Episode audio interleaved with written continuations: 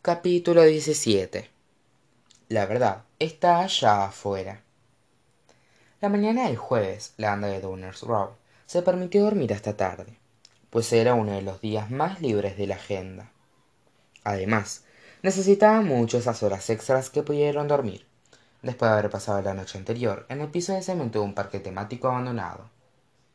Sam no se acostó hasta las tres treinta m después de su charla con cash en el techo de modo que el descanso adicional le vino especialmente bien.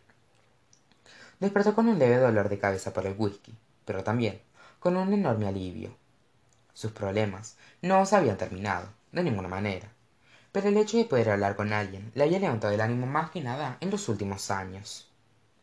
A las diez a m topper joey sam y mo se reunieron frente a la puerta del tipi número cinco para avisarle a cash que ya estaban listos para ponerse en camino hacia albuquerque nuevo méxico. A través de la puerta lo oyeron hablar por teléfono y el actor no parecía contento. Hola carr habla cash dijo. Sí perdí mi teléfono. Estoy llamando desde amarillo. Escucha acabo de recibir tu mensaje. Esto es algo que tengamos que responder de inmediato o podemos esperar hasta mi regreso a los ángeles. Debería estar ayer lunes. Mejor esperemos en el auto le sugirió topper a sus amigos no está bien que lo estemos escuchando así. Un maldito juicio gritó cash. Al oír eso topper joey sam y mo dejaron de lado toda su moralidad y se acercaron más a la puerta para escuchar mejor. Mo incluso vació su vaso de starbucks en el césped y lo apoyó contra la puerta como un estetoscopio. Están dementes prosiguió cash. Nunca habíamos empezado a entrar con tanta anticipación. Si querían enviar un mensaje habrían podido hacerlo por teléfono no con documentos legales. Deming quiere que se filtre. Para hacerme pasar vergüenza. Sí ya sé que no tiene toda la información pero no quiero que la tenga todavía. Por qué no encontrar manera de sacarle ventaja. Está bien si así evitamos un juicio en las noticias envíales lo que sea que hagan lo que quieran pero no quiero que se anuncie nada hasta que después de bueno ya sabes.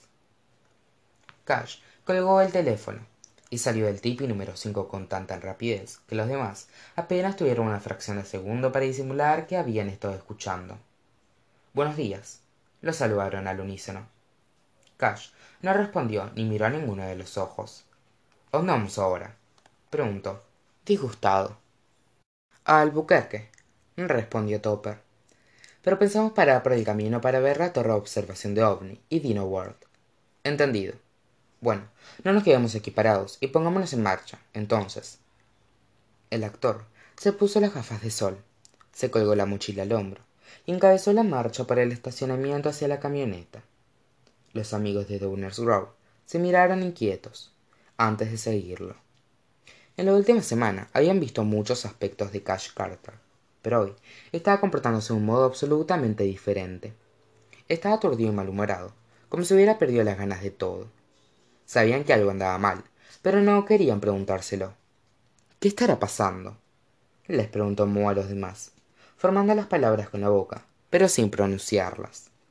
Creo que todo esto empieza a afectarlo respondió joey del mismo modo. Ojalá la torre de observación le levante un poco el ánimo.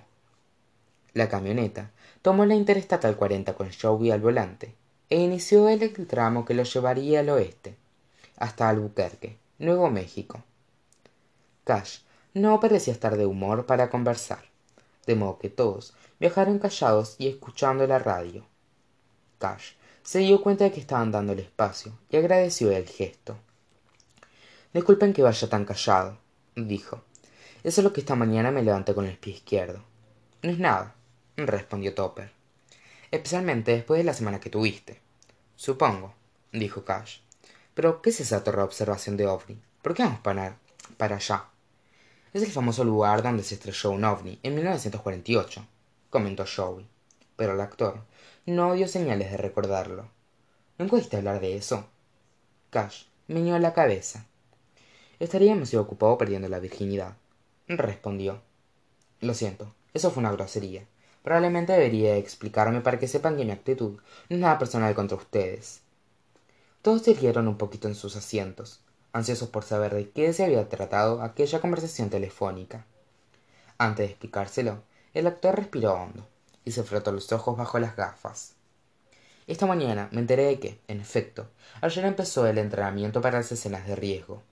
Siempre empieza tres semanas antes de que comience la producción de una nueva temporada y no empezaremos a filmar hasta mediados de agosto. Yo creo que lo de Seth Lois puso nerviosos a los productores y adelantaron el entrenamiento un mes más para llevarme allá antes que cause otro escándalo. Amenazaron con demandarme si no me presento pero mi contrato dice claramente que necesito un preaviso de dos semanas antes de iniciar el entrenamiento. Así que mi abogado se está ocupando de eso. Además está decir que hoy no es mi mejor día. Por eso voy a callarme hasta que se me pase. No te preocupes dijo topper. Sí tómate todo el tiempo que necesites añadió sam tres horas y media más tarde a los mil novecientos kilómetros del viaje de tres mil el auto entró al estacionamiento de la torre de observación de ovni algunos kilómetros más allá del pueblo de santa rosa nuevo méxico. La torre se parecía a la aguja espacial de seattle pero era unos ciento cincuenta metros más baja. Tenía un cuarto del tamaño de aquella y estaba hecha de hojalata. Tenía la forma de un platillo volador y estaba suspendido del suelo por cinco columnas de hormigón. Los viajeros estacionaron el auto y subieron por una empinada escalera de caracol que llevaba a la torre. El interior de la torre de observación de ovni era un solo recinto enorme y redondo con techo de vidrio. Las paredes estaban cubiertas de imágenes de diversas naves y diferentes especies de seres extraterrestres y había fotografías de los avistamientos más famosos de todo el mundo. La mayoría de los objetos voladores no identificados tenían forma de platos pero algunos eran triangulares y otros simplemente eran como esferas de luces multicolores. Los recuerdos que vendían eran de tan mal gusto si no peor como los que había en la cárcel museo. Había calcomanías que decían la verdad está allá afuera señales viales de cruce de extraterrestres y adornos para la antena del auto en forma de cabezas de extraterrestres. Había camisetas en las que se leía venimos en son de paz yo fui abducido y lo único que conseguí fue esta camiseta de porquería eh investiguenme soy irlandés. Había además muñecos extraterrestres afiches de sigourney weaver novelas escritas por shirley maclaine y la serie completa de los expedientes secretos x en dvd a topper joey sam y mo les causaban mucha gracia los artículos en venta. Pero cash no hacía otra cosa más que poner cara de exasperación y suspirar. Había una sola empleada y estaba sentada en la caja leyendo un libro en su kindle. Topper y los demás habían cruzado media tienda antes de que ella se percatara de que tenía clientes. Hola la saludó topper. Está abierto vaya hola hello bonjour va y konnichiwa respondió la mujer y se puso de pie para recibirlos. Bienvenidos a la torre de observación de ovni donde pueden encontrar todo lo que hay que saber sobre extraterrestres y artículos en exposición sin costo adicional. Haremos todos los días menos los feriados a menos que tenga que presentarme como jurado. Soy la doctora darla clemens dueña de la tienda y gran creyente de que la verdad está allá afuera. Qué los trae hoy por aquí darla hablaba con la energía y el entusiasmo de un consejero de campamento que tomó metanfetamina. Era alta y delgada y tenía puesta una chaqueta con cientos de insignias y prendedores relacionados con los extraterrestres. Su sola presencia agotó instantáneamente a los amigos. Cash incluso dio un par de pasos atrás cuando ella se presentó.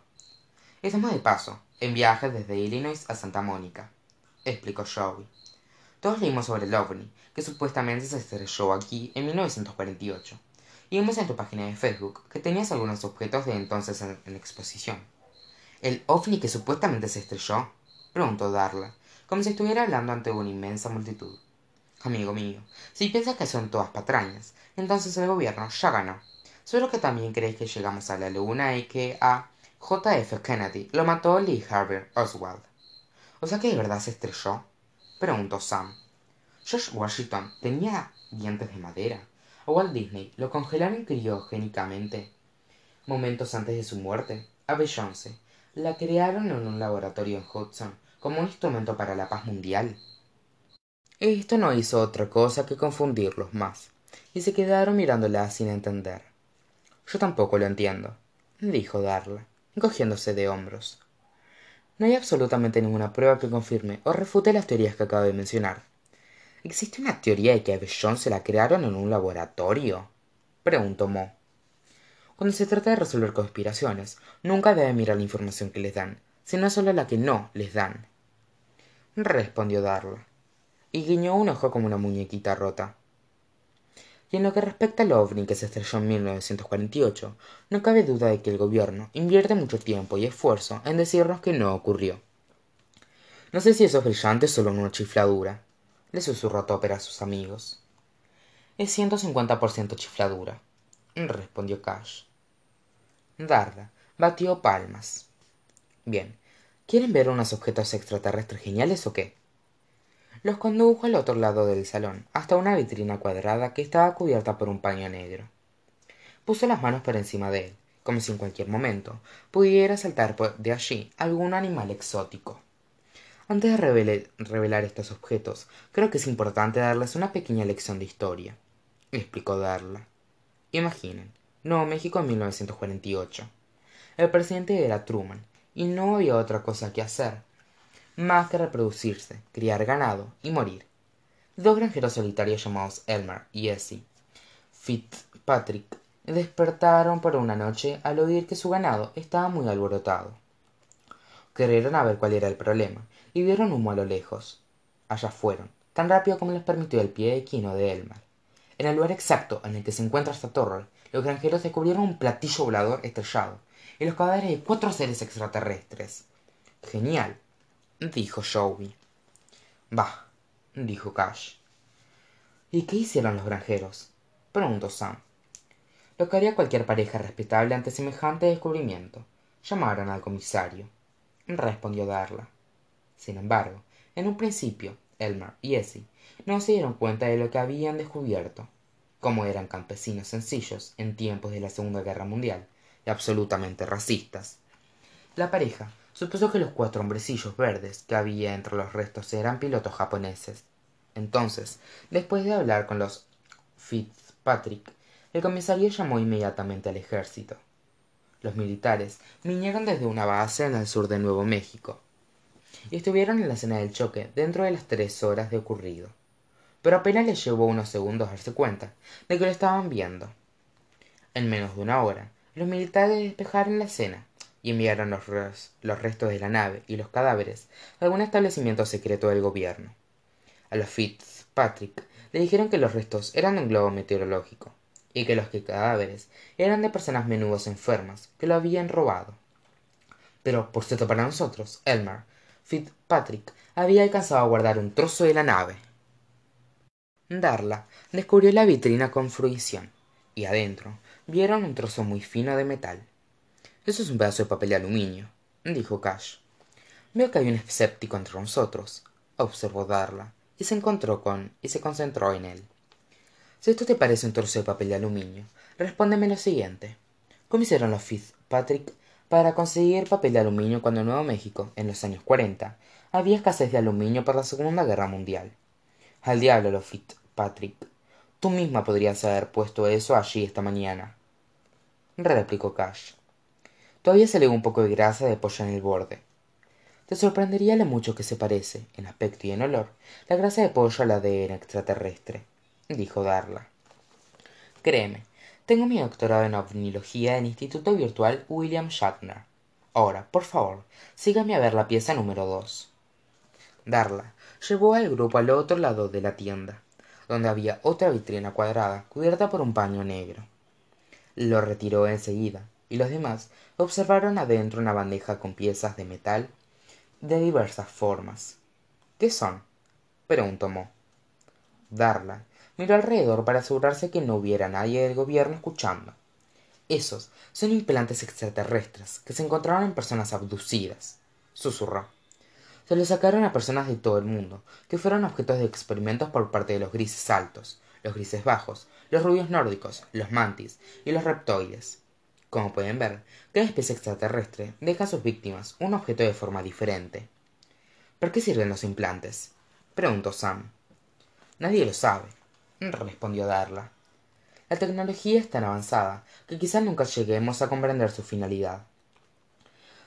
Suponemos que se trata de algún tipo de mecanismo de seguimiento o sea que es posible que los extraterrestres estén escuchándonos ahora mismo. Parecen piezas metálicas de juegos de tablero viejos repuso cash un momento. Son exactamente eso. El de la esquina es el candelabro candelabro del club. Y el del centro es el perro de monopoly. Darla se encogió de hombros. No dije que todos los abducidos sean honestos dijo. Hay gente capaz de hacer cualquier cosa con tal de llamar la atención. Sólo los abducidos preguntó cash y la miró con cara de pocos amigos. Porque me parece que tú también eres bastante mentirosa.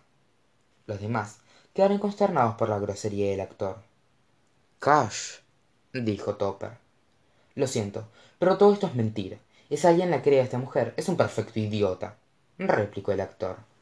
Cálmate amigo pidió Joey. Solo vinimos a reírnos un poco. No tomes demasiado en serio. Disculpa pero yo no estoy riéndome dijo cash. No me parece gracioso porque hay gente que sí se toma esto en serio. Aunque le digan que es completamente falso lo cree de todos modos entonces en lugar de enfrentar la verdad dedican toda su vida a hacerlo realidad. Y no les importa un carajo a quien lastimen. Pues bien yo ya tengo que soportar bastante esas cosas. No necesito ir a una torre de observación para verlas. Las espero afuera. Cash salió de la torre de observación y bajó la escalera de caracol hecho una furia. Los demás quedaron atónitos por la reacción del actor. Era una rabieta hecha y derecha y nunca lo habían visto comportarse así te pedimos disculpas por nuestro amigo dijo topper. Está pasando por un mal momento. Iré a hablar con él. Darla extendió una mano para impedir que topper siguiera a cash. Déjame ocuparme de esto dijo con seguridad. Como parte de mi doctorado en ovnilogía tuve que cursar varias materias sobre orientación psicológica y manejo de crisis. Ustedes sigan disfrutando de la torre. Yo hablaré con su amigo. Antes de que los demás pudieran decirle que no era buena idea darla plemos. Bajó con prisa la escalera de caracol detrás del actor alterado. Cuando lo encontró cash estaba fumando la sombra de una de las columnas de hormigón. Qué escena hiciste allá dijo darla. Disculpa respondió cash. No quise ser grosero es solo que tuve una, semana muy mala eres ese actor de kids verdad preguntó ella. Cash carter si no me falla la memoria déjame adivinar miras el panel o lees la revista star no te reconozco porque nos conocemos respondió. No te acuerdas de mí verdad cash se encogió de hombros. Acaso nos abdujeron juntos y no lo recuerdo porque los extraterrestres me borraron la memoria darla se cruzó de brazos y la miró arriba abajo con una sonrisa. Su voz se volvió más profunda se irguió un poco más y su semblante excéntrico se desvaneció. No yo era abogado de artistas en winston harrison krueger respondió. No me llama darla clemens sino diane Feldshade. participé en la negociación de tu primer contrato por with kids con carl weinstock te suena de pronto cash se sintió como si estuviera teniendo una experiencia extracorpórea similar o una abducción por extraterrestres. Reconoció a diane de una reunión que había tenido años atrás incluso antes de que empezara with kids. Diane caminó hacia él con andar mucho más seguro que el que tenía dentro de la torre y olió el humo que él exhaló como si fuera un ramo de rosas. Son Marlboro Lights le preguntó. Me darías uno el actor accedió y le encendió el cigarrillo. La loca de los extraterrestres dio una pitada impresionantemente larga y exhaló el humo hacia la cara de él. Qué diablos te pasó le preguntó cash acaso te descubrieron robándole la firma o algo así cómo viniste a parar a un lugar como este típico dijo ella. Cuando alguien deja el mundo del espectáculo todos los que siguen en él no lo ven como un gigantesco paso atrás como un fracaso terrible. Me creerías si te dijera que me fui porque quise claro que sí respondió cash solo que no entiendo por qué es difícil tratar de mantener las reglas en un ambiente que no las tiene explicó diane es como para volverse loco. Por eso me fui antes de perder, perder del todo la cordura. Y por eso tomaste el desierto para trabajar en un platillo volador. Porque estás cuerda entiendo que quisieras abandonar el ambiente pero ¿por qué vender camisetas de mal gusto en lugar de dedicarte a otra rama del derecho? Me pareció que sería divertido, además de un buen cambio de ritmo de vida, y no me equivoqué, dijo. El hijo de Elmer y Essie, Doe Fitzpatrick, me lo vendió antes de morir. Se lo compré a un precio excelente, prácticamente se lo robé, y me divertí mucho más que aquí, que detrás de un escritorio que un estudio jurídico. De hecho, escribí un libro sobre toda la gente loca a la que conocí en este lugar. Acabo de vender los derechos para televisión a Bad Robot, ya sabes, la compañía de JJ. Sí, la conozco, dijo Cash. Así que el cambio te dio buen resultado. Pero te pasas la vida vendiendo mentiras. ¿No te cansas de eso? No, porque no lo veo así, respondió Diane. La gente va a creer lo que quiera. Tú lo sabes mejor que nadie. Lo único que hago es darle un lugar donde creerlo.